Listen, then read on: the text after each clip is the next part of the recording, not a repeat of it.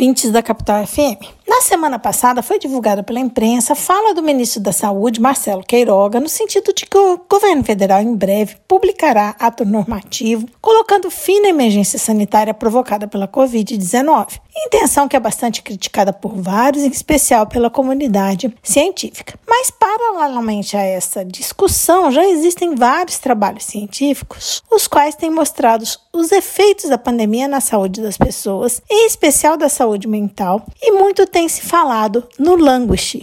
Languish significa definhamento. Foi uma expressão cunhada por um sociólogo e psicólogo norte-americano nos anos 2000, e, mas ficou bastante popular quando um outro psicólogo norte-americano resolveu usá-la para descrever como ele se sentia, uma sensação de estagnação e vazio, constituindo uma vida de desespero silencioso. Segundo esse psicólogo, essa sensação não correspondia ao burnout, sobre o qual já falamos aqui, nem à depressão ou à ansiedade, porque ele tinha energia e se mantinha esperançoso, mas estava definhando. O tema voltou a ser tratado na atualidade porque, para além do agravamento é, da saúde mental do, da população, a pandemia também criou novas formas de, de sofrimento. Isso porque o fato da pessoa não poder planejar o futuro é muito perturbador, mexendo com as nossas ilusões de que nós controlamos as coisas. A necessidade de se adaptar o tempo inteiro também é exaustiva, colocando as pessoas em alerta contínuo, e essa sensação de definhamento é o resultado dessa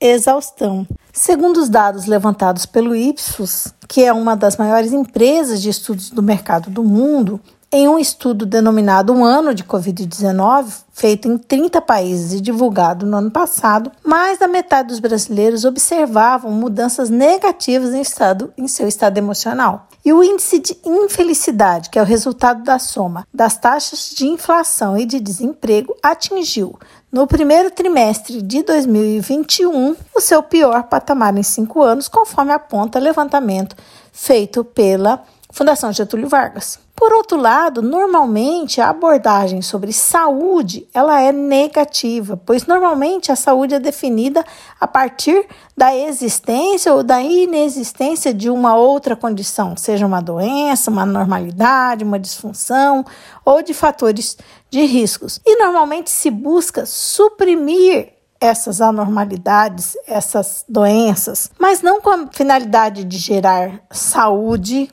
plenamente. Ou seja, a saúde é considerada a ausência de doença e, no caso da saúde mental, a ausência de doença mental, de transtorno ou de psicopatologia. Por isso, esse psicólogo americano Corey Kiss propõe uma mudança no foco dessa análise, mediante uma abordagem positiva, pois para ele curar ou erradicar os transtornos mentais não vai garantir uma população mentalmente saudável, né? pois a saúde mental é construída no dia a dia e então uma, uma, uma condição descrita, por exemplo, como o lanche, esse desfinhamento, é tão ruim quanto um episódio depressivo. Assim, a estratégia nacional de focar apenas nos transtornos, na melhor hipótese, vai reduzi-lo, mas não vai resolver o problema de saúde mental. Assim, faz-se necessário uma, uma, abordagem mais positiva à saúde mental, que inclua outras capacidades e potencialidades humanas e também a forma como desenvolvê-las. A Organização Internacional da Saúde, em 1984, já falava né, que deveria ser feita uma abordagem positiva da saúde mental no ambiente de trabalho. Ela destacava já a necessidade de desenvolver indicadores positivos como a engenhosidade e criatividade do empregado, a habilidade para resolver problemas, a força do seu ego, a adaptabilidade, a sociabilidade, o amor próprio, a introversão ou extroversão, a atitude positiva ou negativa em respeito ao futuro, a sua resistência psicológica e o controle interno e externo para que fosse possível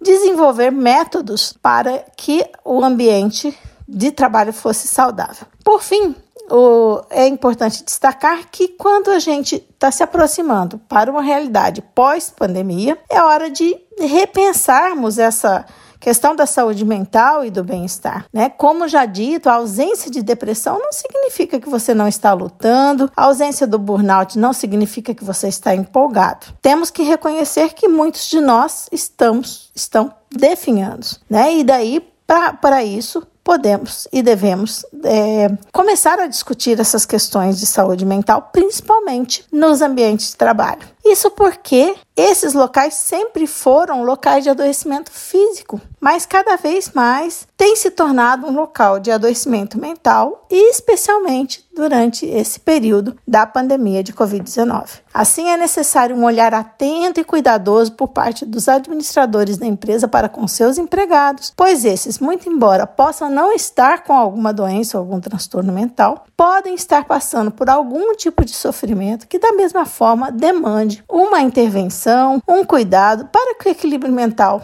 desse empregado ou da coletividade de seus empregados seja restaurado. Esse podcast contou com a participação de Carlos Leal e Guilherme Liberati, membros do grupo de pesquisa sobre o meio ambiente do trabalho da UFMT, o GPMAT.